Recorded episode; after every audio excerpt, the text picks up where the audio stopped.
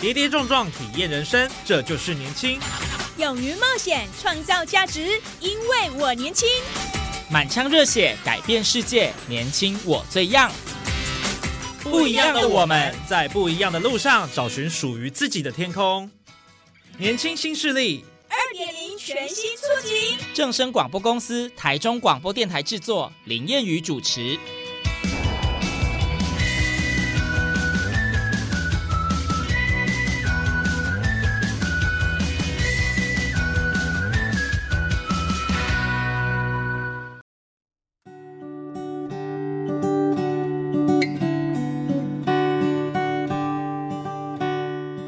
朋友您好，欢迎您在礼拜二的中午十二点准时收听在正声台中二台 AM 六七千赫以及网络正声综合台播出的《年轻新势力》，我是燕宇。上一集的《年轻新势力》节目当中，我们邀请到与众不同的小黄司机作家王国春。他虽然人生曲折，但却充满正能量。紧接着来听听他是如何在工作中记录乘客的人生百态，并斜杠创造无限的可能。嗯那计程车它就是一个很好的选择，而且你看到你第一份工作、第一个事业，你你搞不好是主管阶层还是什么的，你做到退休，然后你在自尊心上，你可能没有办法去适应，说再被人家管。你看计程车，哎，你就开开好车哦，把客人服务好就好了，你不用被管嘛。所以其实这一行是是是好的。那我觉得我除了写作以外啊，我觉得最大的特色是颠覆大家对计程车的传统印象。可是不是我故意的，就是因为大家要认认定说，计程车司机就应该是老的啊，计程车司机身材就应该要发福啊，然后感觉每个都好像不太 度了，好的肚子，然后都不太健康这样。对啊，那那所以就算我没有就算我没有去去有一些什么代表作还是什么对，我没有上新闻，可是大家看到我是计程车司机。就算我是完全没有出书什么，嗯大家也会眼睛为之一亮。我觉得这个就是算是我的优势。对，不要谈说其他，其他我觉得写作什么那是加分呐。可是嗯以、以一个完全没有代表作哈，还是说没有经历，我们两个司机在那边，你那个很明显就是我比较年轻嘛。对，好，那那这个也对我生意，我觉得或多或少会有一些业绩的帮助，因为其实以站在消费端来说，哦，乘客端呐、那他可能也也会想要搭年轻的，对，他会觉得就是比较安全。嗯哦，有没有可能？我觉得是有可能的，所以这就是我本来就一是本来就有优势，然后二我想要写，其实我在这行后面找到的使命感，已经不是说像把乘客从 A 地点载到 B 地点，啊下车谢谢，下次再坐，你知道像谢谢光临这样，不是，我觉得这这一行就是我看到的东西是。呃，我们因为疫情，然后也服务得到我啦，我就有时候会服务到我疫情，我自己也很惨啊，嗯每天都在那边骂，说哎生意好差怎么办？可是当你在那时候那一阵子，我常常服务到一些更惨的弱势哦，你会觉得哦，当然我会适适时给他们协助嘛。啊，协助的过程中，我会发现说哦，原来这个计程车不单纯只是说把乘客送到指定地点而已，有时候你会看到那些弱势，然后你对他适时的伸出呃援手，好、那那就是我在这个产业近几年所找到的价值。好，这是一个我觉得是价值。我其实帮助的不止，我帮助还蛮多，就是还蛮多的。有些时候是有时候不抽车资啊，因为因为会搭车的族群有几个嘛，一个就是可能像我在高铁排班就是商务客，他很有钱哦，嗯极度的有钱。那当然你在外面接到一些任务，你有时候会服务到弱势，嗯一定会。为什么？因为呃有医疗需求啊，像洗肾这个的话，他可能呃通常一一个礼拜要洗一对，两次，经常就要往返医院，他那个是没有办法去改变的那个对哦，所以身体健康也很重要。然后你看到很多因为被疾病缠身，然后又很辛苦，又没什么钱哦，那间接他会让你当做借鉴，说哎呦，我以后一定要把健康顾好，类似这样。那那我自己不知道是算有正义感还是什么啦。有时候你你遇到那个，你你就会想要帮助，那也可能是因为这样，然后我又去分享的关系，所以他让我就是啊。有新闻，那有新闻之后，才有出版社找我去写那个，不然我现在我也才国中毕业啊，我根本就没想过说自己可以出书。坦白讲，我真的完全没有去想过。是，当初出版社找我，我以为是诈骗集团的，我说这这这现在诈骗已经日新月异，连出版也要骗这样。就后面有一天我去台北去找出版社，去去刚好我好像也是参加一个节目还是什么，然后然后就真的有去约拜访，然后哦才发现哦这件事好像因为那个出版社是玩真的这样哦，然后音乐才有出书了。我觉得最特别不是出书，你看像一个月书有很多，对我觉得我比较值得拿来说嘴或炫耀的地方是，我以国中毕业，包括我现在也是国中毕业，嗯然后然后却有机会出书，那我觉得这个算是我我一个很很重要的一个里程碑，这样。对，这个人生经验解锁，而且别人还不一定有你这样子的一个机会。没错，因为大部分喜欢写的人，他可能会去投稿哦，毛跟出版社毛遂自荐这样。可是像我就没有嘛，都是出版社来找我，都找你，所以是刚好就所以在在现在的网络社群网站就是这样，你网络你你有流量，基本上呃出版社它也是要赚钱嘛，所以基本上它在商言商嘛，所以他会看到你有流量，然后因此有这些机会，所以刚好可能在作家这条这条路，我是踩在。踩在那个风口上，所以才会起飞。我在想这样，然后再来就是跟一个做工的人那个有关系，因为他他那一本算是我我知道第一本就是以职业职人为那个背景，以工人为背景去写的书，嗯结果他写的就大卖，所以其实坊间上有越来越多人知道说，哦，其实每个职业都值得被看见，只是刚好计程车是。我会写，所以找我写。因为有工人啊，有那个什么大师兄，对啊，就殡葬业后事的啊、甚至卖鱼的、卖鱼的也有，洗车的也有，嗯就是非常多这这类的那个书籍，我觉得这是很棒的。因为因为现在我们往往现在现在说实在，现在景气不是很好嘛，所以嗯已经大家觉得成功者还是那些公众人物离离你太远、太遥远，哦，你也不会觉得变成他，就是一定会变成他。你照他的也不一定变成他嘛。可是他们反而想要看到说，哦，你生活周遭，像你每天看到的计程车，你每天看到的工人，他们的呃工作背景、生活背景是怎么样？对哦他的视角是怎么样？所以也因为他的那个那个做工的人大卖，所以才让我说有 有机会去去去写书。我觉得出版社就是看到那一块市场，所以才找我，不然我哪里有什么资格啊？我我说实在了，我写的东西也是很平易近人，我不是一个很会写的人。我我自己这样觉得，不是谦词，我真的到现在也这样认为，只是刚好我写的东西就是大家爱看，嗯然后就有流量啊，所以有时候网络有些文章那个流量我都不知道哪里来的人啊，是哦就两三百万那种，我都不知道我为什么有这种流量。真的、哦，啊可是我觉得真的平易近人的文字哦，特别能够感动人。其实不一定要写到很艰涩难懂，哎因为其实我们一般的大众回到家，呃，刷刷 FB 什么的，其实对也就是希望说可以看到一些呃能够打动自己的，或者是说，哎，这看了文字是舒服的那种感觉。是是是，对，所以现在即便很多人，我觉得像像刚刚国中哥你的这个文字啊，就是即便在场，人家都愿意读得完。我觉得这个才是很重要的关键呢、现在很多的 KOL 在网络上也是，他即便文、文字在场，可是我们愿意去阅读它，因为它就是有一种魅力，大家愿意去追随。嗯嗯啊啊，我的也不算很长啊，我这样平均一篇可能现在都一一千多到两千了，所以当然不读的还是很多。可是我发现我比较好，我我以前一直认为我是靠脸吃饭的，嗯，结果后面 才自己讲这样。可是后面纵观我过去那些数，就是我在网络上发表文章的那些后台的数据，其实。真正让我就是有流量的，不是我的脸哦，也不是我的身材哦，不是脱衣服啊，真的没有吗？真正真正 最高的流量有好几个，就是破百万的，全部都是因为我的文字。我觉得这也是我想要做的事，不是说我写的多好，而是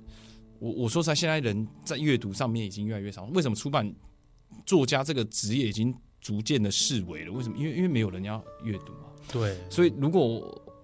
你看在不阅读的情况，然后你又把文字包装成书商品，基本上你你当然会难难卖嘛。嗯，哦，所以基本上我会认为啦，一个好的故事它其实呃不是可以用钱去衡量的。所以我很多故事在网络就是社群网站发表之后，其实流量都都还不错。那我想做的当然不是。不单单只是流流量是附加价值嘛，可是我真正的想要做的那个使命感，哈，就是希望大家透过我的故事，然后从不同的面向去看待计程车这个职业。这个职业，这个职业，因为我说在，为什么我会坚持写下去，就是因为当我踏入这个产业，我对这个产业是某人，虽然每天看到，可是你不会每天搭嘛，我不是通勤那种，所以所以你会觉得，哎呦，我会不会也是这样觉得说，那个司机会不会服务不好啊，很凶啊什么的？对哦，最怕的不是说什么只是胖还是不健康这样，还还是老这样，最怕是说啊很凶啊，然后短程就给你骂一顿这种，怕怕会有这种，还是说载到短程不爽，然后开很快哦。可是当我踏入这份产业，其实我觉得很多司机都很可爱，他可能有年纪，可是他们其实都都还不错 nice，而服务我们都我们像高铁来说，我们都有一些规定啊，并并不是说哦我们要帮忙上下行李，帮忙开关车门。嗯其实服务品质是一直是在提升，只是它也许进步的比较慢，可是不是没有进步。哦，像现在也越来越年轻化了。以高铁来说，比我年轻的也是很多、欸，比例越来越高，然后女性司机的比例也也越来越高哈。不是说。不再认为说司机都永远都是老大哥，嗯不是不是大哥，大姐也有，还是说年轻的美眉，甚至年轻的美眉都有。哦，那我曾经啊，就是我写一些我上新闻，然后就被骂垃圾，哦，这是很严肃，可是这都有哦，就是那个我都有截图，就是有些哦我才发现说，就是拿拿来告他嘛。我没有告了，我没有告，只是我我也会反省啊，为什么他会这么想？就是那些人是哪来？对啊那我其实我会一直想要，酸民嘛，就是对啊，我难免真的不知道，我这这是莫名其妙。但是我一直在练习说，而且我那个上新闻是。我帮助一些弱势，我没有跟弱势家庭收车资，哦我没有收车资，结果我竟然还被样也被吗？还会被，虽然是少部分的，然后被骂说小黄就乐色无误了，看一次检举一次啊。哦，那哦这让我想到说，哦，其实还是有部分的人他对这一行是有仇视的对，哦，所以为什么偏？见还是很严重。所以为什么我要去写？就是因为嗯，我希望让大家透过不同面向去看待这份职业。嗯我没有说计程车一定是好的，一定是高尚还是怎么样。的确也有很多人就是就是啊不守法啊，然后很凶。可是你不能以偏概全去认定说哦全部都这样，因为媒体有时候都喜欢报那个比较不。就是比较负面的嘛，对对，所以我需要去平衡哦，我 就是希平衡刚好大，因为我的哦爱看，所以我我的我我的文字都会被引用啊，那就是你需要去平衡说，让大家知道说这一行其实不单单好像全部人都素质这么不好。对我跟你讲，每每一船人，嗯，不行的。一样米养百样的，每个行业再高尚再好，就就算你是什么医师、工程师、什么三师，你也会有不好的。对，也有黑暗的一面啊。所以你不能因为嗯计程车司机的门槛比较低，然后就认定好像所有都很，好像都很粗俗什么。我觉得这个是不对的。那这也是我一直很想要呃努力去让大家跳脱传统的刻板印象。所以为什么我会出第一本文字书，又出第二本写真？我只是想让他们知道说。计程车不不是什么老肥宅的代名词，计计程车也有像我这种身材不错的哦，对，甚至比一般社会大众好，甚至还比教练好的也是有。嗯，嗯，不要说好像只有消防队了，然后年年底了嘛，消防队，都要出一些年历啊，包括对云林连小农那些我都有看新闻，那小农也有办法，农农业的也有办法出来，那为什么计程车小黄不行？司机不行，对所以我才是希望啊，未来希望可以号召计程车司机去排年历，但是说实在这有点难哦，就是目前只有我一个，没有人愿意帮我这样，没有没有人啊。可是可是我我除了拍摄那个，主要也是说提倡健康啊，就是健康，我觉得是蛮重要的。对，嗯，所以对啊健康的体魄，那个才是这个嗯生命最重要的那个本钱啊。没错然后创造更多的这个价值。那我也我我也蛮感动，就是我有发挥到，就是说其实有些呃网友他会陆续跑来。就是会跟我留言嘛，私讯我说，哎、谢谢你分享这些呃故事，让他对计程车这一个行业去改观。那这就就是我觉得我做的事情就有价值，虽然那个价值不是用你赚赚多少钱而是而是你对你渐渐的改变说，其实改就是影响到一些本来对计程车是有负面观感的人，我觉得这一次是我目前做做过，不是做过，也是现在有在持续在做最重要的事情。嗯，对。好，刚刚听完了这个国春哥跟我们分享很多他的心路历程啊，是当然，我觉得他在在课当中，当然很多的故事，刚刚没有特别提到，就是说为什么让你后来出书，出版社找你的，听说是一个很暖心的故事。我们后面补充一下，分享这个故事好不好？啊，它是一个货柜物故故事，对不对？啊，没错哦，没错。那那我记得那印象很深刻，就是二零二零年，也就是三年前的呃四月八号哈，我一辈子都记得那个日期，就是当时的生意很差。其实二零二零年就是三年前，就是过年疫情就在讲，那时候二月放年假嘛，其实大家新闻就有在讲说，哎呦那个疫情怎么样怎么样，可是大家年假还是放的很开心，还没有想到，结果年假一放完。就大炸开了，哦，那印象真的很炸掉然后那印象就是二零二零年，这个这个二零二零年，然后廉价放完炸开，那炸的，我们当然是首当其冲。其实你观光一影响就是运输嘛，然后包括一些大车司机什么，所以那时候影响很多。那很多人都有很多司机他是租车就退场了，可是因为我车是自己，所以我一直在那边苦撑哦。那有一天我就那四月八号那天，我就是从高铁出一趟，就等了两三个小时才出一趟任务，然后那一趟任务是短程的，就一两百块的哦，就想哇。那我干脆不要回高铁，因为高铁根本就没人坐。你就看那个怎么，哎，奇怪，怎么里面的站务人员好像比那乘客还多？真的是会这样哦。那我就想啊，那我就停到，就是那在那个客人下车之后，我就想说在这附近晃一晃啊，那看有没有任务这样。对，哎，结果真的等了差不多一个多小时，真的有任务哦。啊，那个任务我印象深，我就兴高采烈，想终于有任务了，然后去载他这样哦。那可是就是很奇怪，他任务因为他可以克制化，他可以在任务就是注明。他或者是他他是用电话客服，或者是他网络用手机叫车都可以注明。我印象很深刻，那个地址后面哦，就是他用挂号写的，就什么路几段几号嘛，然后挂号他备注写说在货柜屋门口等，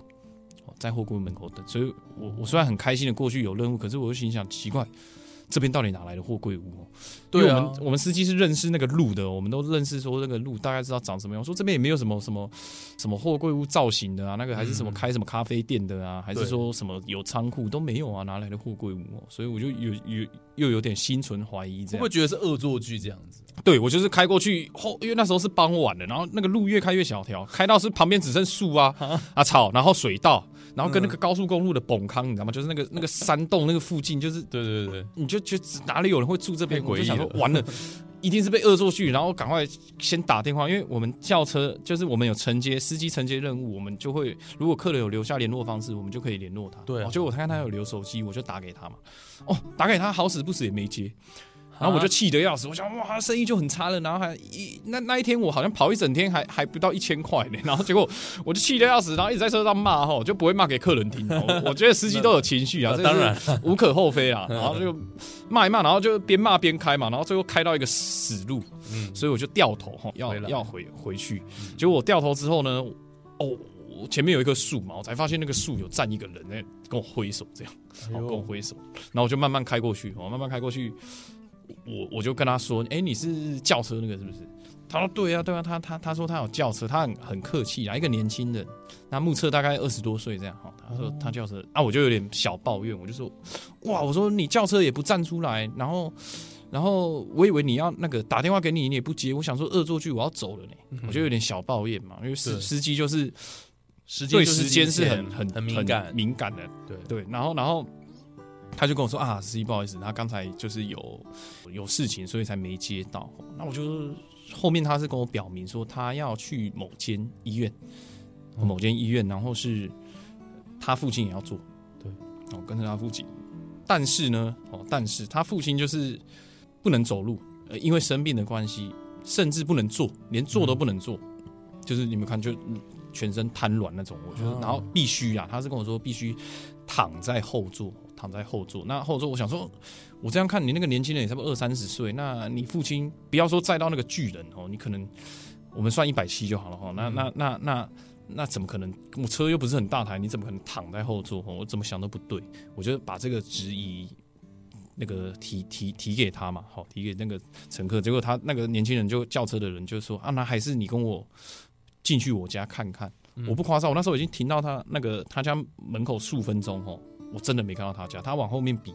我才发现说那边有个货柜屋，哦，就货柜屋，因为旁边有树有杂草，没有，我已经停到门口，因为那边是没路灯的，那边旁边都是，你不会觉得那个，你不会觉得水道旁边有。货柜屋，嗯，然后它又很暗，因为不是每条路在乡下就是这样，不是每条路都有路灯的，他那边就很暗嘛，哦，所以就超暗，然后他这样比，我才发现，我就问他说啊，我说你住这边。他说：“对啊，对啊，这是他们家这样然后结果我就跟着他去，去他说我跟着他去看看，我一辈子都没有办法被那个那个画面，就是就是那个不会忘记哦，那个冲击太大了，就因为他那个货柜一打开后，你发现那个地板就是没有一处是。”干净的，就是有很多电线啊，跟吃过的一些东西，然后就很凌乱、很杂乱，这样很乱，没有办法好好走路，没没你没有办法正常走，你正常走一定会勾到线，不然就是踢到一些那个不知道什么东西哦，就不知道什么东西哦。然后我再往角落看，就是那个会不会长的嘛，然后往那个最角落看，你才发现才看到说哦，他父亲就躺在那边，应该是他父亲啊，一个一个北北这样哦，然后躺在那个对我们一般人来说，他是就是简单的木板。顶起来的东西，但是对他来说，那个就是他的床，就他的床，就是没有弹簧床，什么都没有，就就是一个木木箱这样。嗯嗯嗯然后你发现一个那个人，就是他父亲躺在那边哀嚎，哦，瘦骨嶙峋，就是瘦到你你根本不忍直视，很瘦，然后哀嚎。好，当下我就问说：“这个这个是你你你父亲吗？”他说：“对。”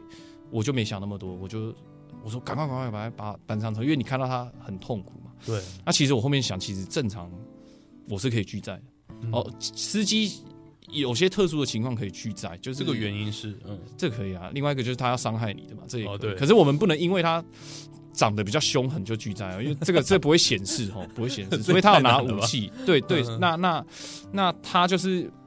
是可以，为什么？因为因为他那个我我会觉得说比较适合坐救护车或者是无障碍计程车。哦然后再来，因为他没有办法坐嘛，嗯你知道有些病人他像喝酒醉到没意识的，他其实没有办法做，他必须躺着。那躺着的话，他也没有办法用安全带啊。那你没系安全带，其实是罚乘客、罚司机。就是如果说你有跟乘客告知，但是他那种情况没办法系啊，哦，所以是要罚那个，所以就是有种种的那个风险嘛。可是我当时也不知道为什么，就是没想那么多，只想到说，哎呦，反正他有需要，我就赶快帮他搬上车。嗯所以那时候我们就一跟那个年轻人一头一尾哦，就是合力的将他躺在我的后座，脚不能伸直，就屈膝这样哦。然后那个年轻人啊安置好他父亲之后，他就要上我车的副驾驶，因为后面没位置的嘛，嗯我就把他挡住，哦我就说，哎、我说不行，我说再怎么挤哦，你也一一定要挤到后座，一定要挤到后座，为什么呢？因为我说啦，等一下你坐前面呐，你父父亲又没有安全带，也没人扶哦，等一下我一个刹车，还是一个稍微转弯，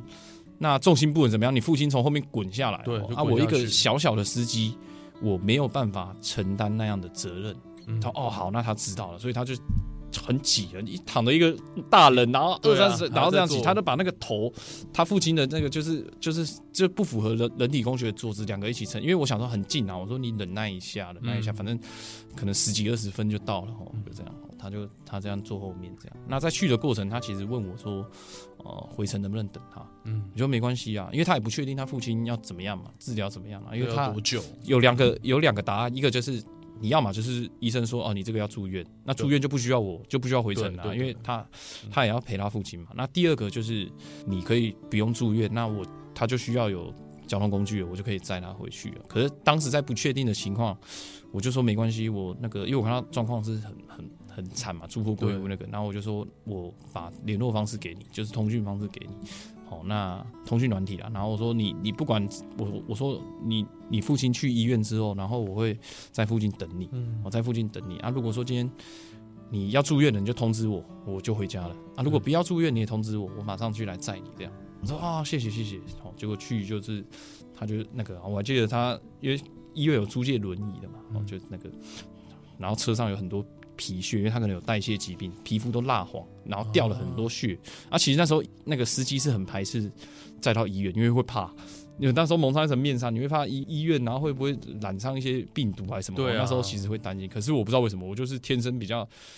不怕死的那个，我就觉得无所谓哦，我就无所谓。我觉得救人要紧，所以就搞来他父亲就去了。那那再来，我也是怕了。为什么？因为那个医院，我我住的地方是偏乡之偏哦，那个那个偏就是那个医院是没有排班计程车哦。如果是在直辖市，你可能很难想象这种问题。所以一是车不好叫，所以我才愿意等他。那二，哦我说实在，虽然我是这个产业，但是我必须说啦，真的是会有，而且几率很就是还不低。就是你遇到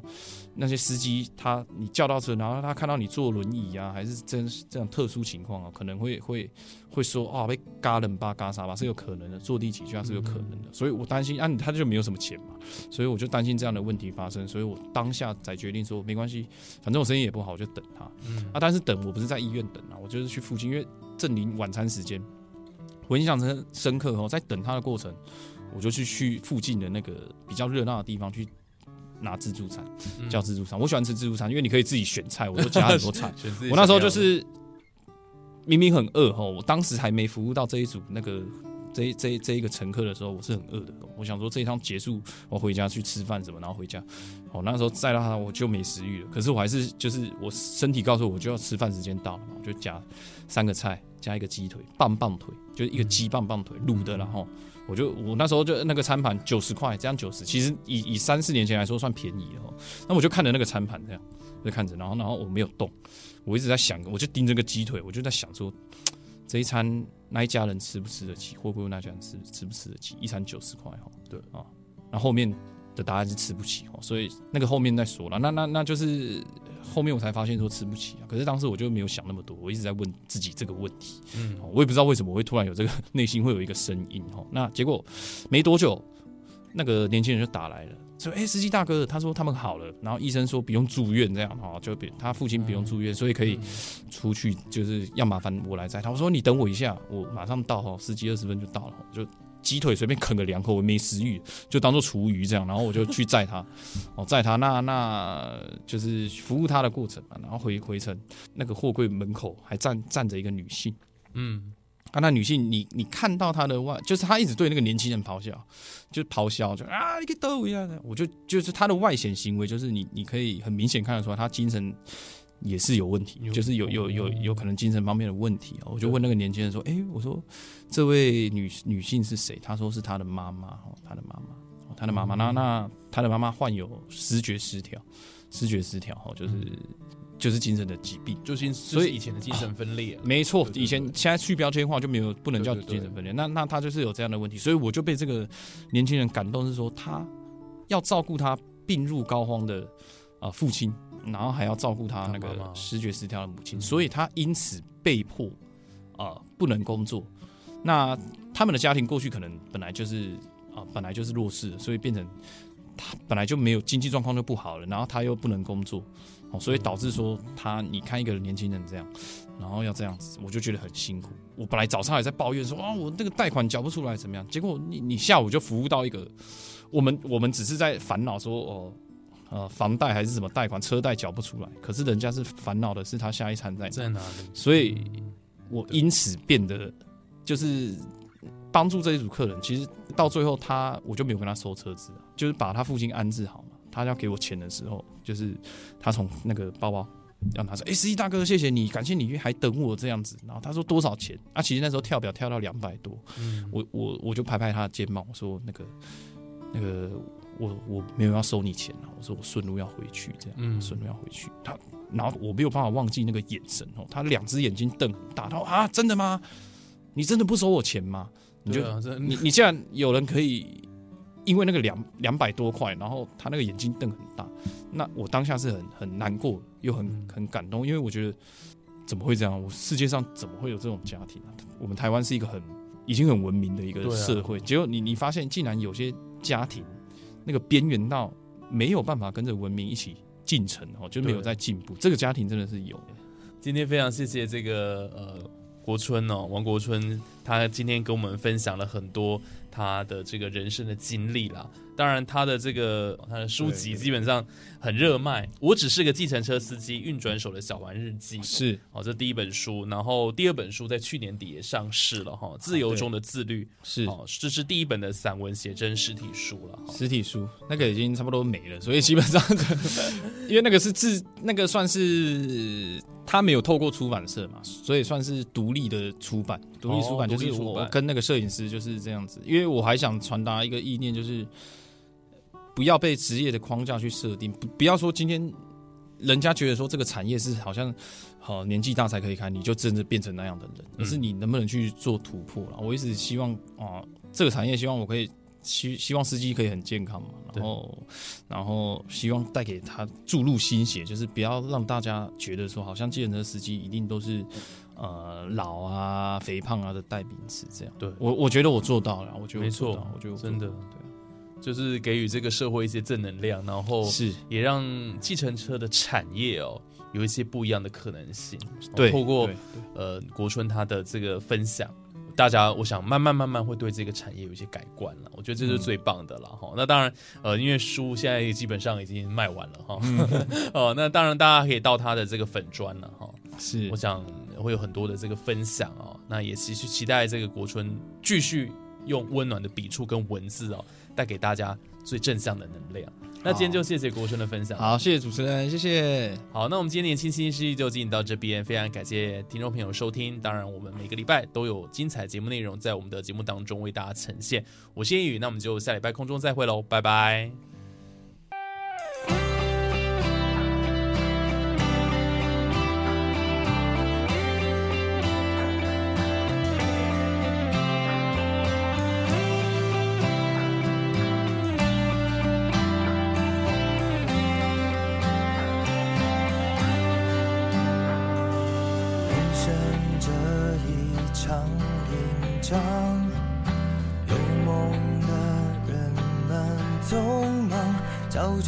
着各自的想象，